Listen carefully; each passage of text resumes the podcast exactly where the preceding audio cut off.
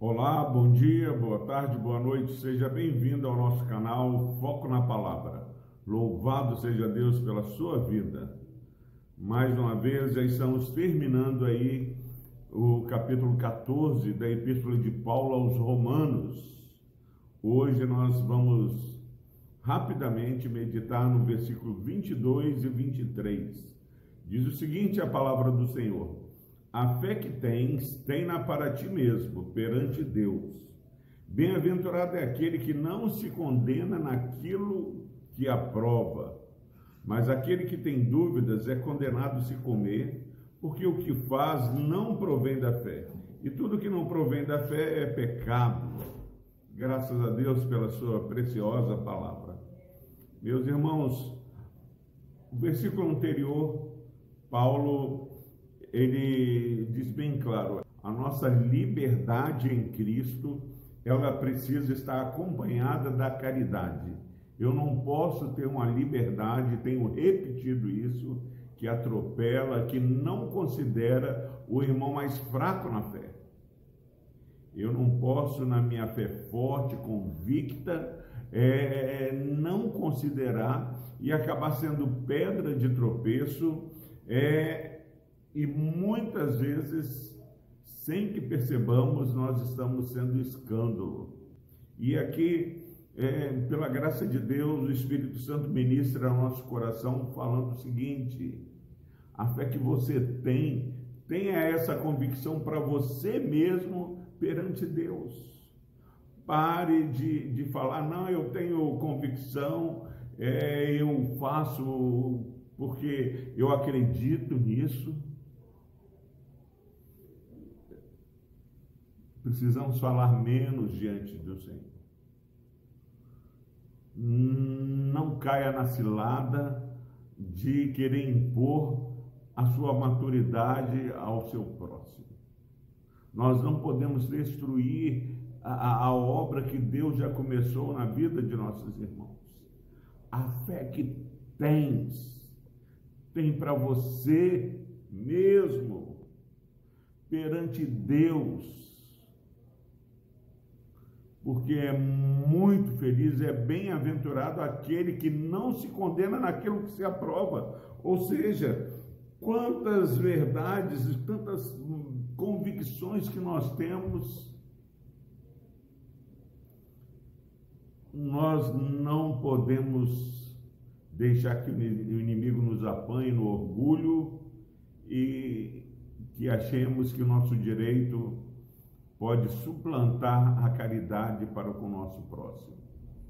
E ele termina falando como é maravilhosa a palavra do Senhor, versículo 23, mas aquele que tem dúvidas é condenado se comer, porque o que faz não provém da fé. Nós precisamos cada dia mais é, ter um relacionamento íntimo com o Senhor, onde a nossa ação ela emerge de uma ministração do Espírito Santo. Quem está em Cristo, quem está em Deus, é, o amor de Deus lança fora o medo. Aquele que tem dúvidas é condenado porque o que faz não provém da fé. A nossa vida precisa ser vivida mediante a fé em Cristo Jesus. De um lado, a nossa, a nossa intimidade com Deus traz uma, uma força que nos faz muitas vezes segurar a nossa liberdade por amor ao nosso próximo. Mas somos desafiados a crescer espiritualmente, deixar de sermos fracos na fé porque a dúvida ela só vai ser é, vencida quando vivemos pela fé. E a fé é, ela nasce e cresce aos pés do Senhor Jesus. Muitas vezes nós já estamos aí há 10, há 5, 10, 15, 20 anos dentro da igreja, mas a nossa maturidade espiritual ela não é acompanhada é, paralela ao nosso tempo, porque nós não buscamos quando deveríamos. E aqui é um grito de Deus.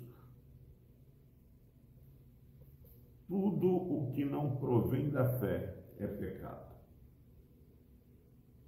E esse capítulo 14 de Romanos tenha ministrado ao seu e ao meu coração, meu irmão. Esse fechamento, esse fechamento onde nós somos chamados a ter um crescimento espiritual, mas saber que aquela intimidade nossa com o nosso Deus, ela tem que ser marcada como tudo na vida do cristão pelo amor. O amor tudo sofre, tudo espera. O amor cobre multidão de pecados. Em nome de Jesus, que nesse dia, neste domingo, se você está em casa, está desanimado, procure uma igreja, não deixe ser condenado naquilo que você aprova através da sua maturidade. Que essa espiritualidade possa ser vivenciada na humildade. Que em nome de Jesus possamos ser fortes na fé e ao mesmo tempo nos esvaziar como Cristo assim o fez. Que Deus nos abençoe. Deus amado, obrigado, ó Pai, por essa palavra maravilhosa que nos mostra que é assim a possibilidade de sermos maduros espiritualmente.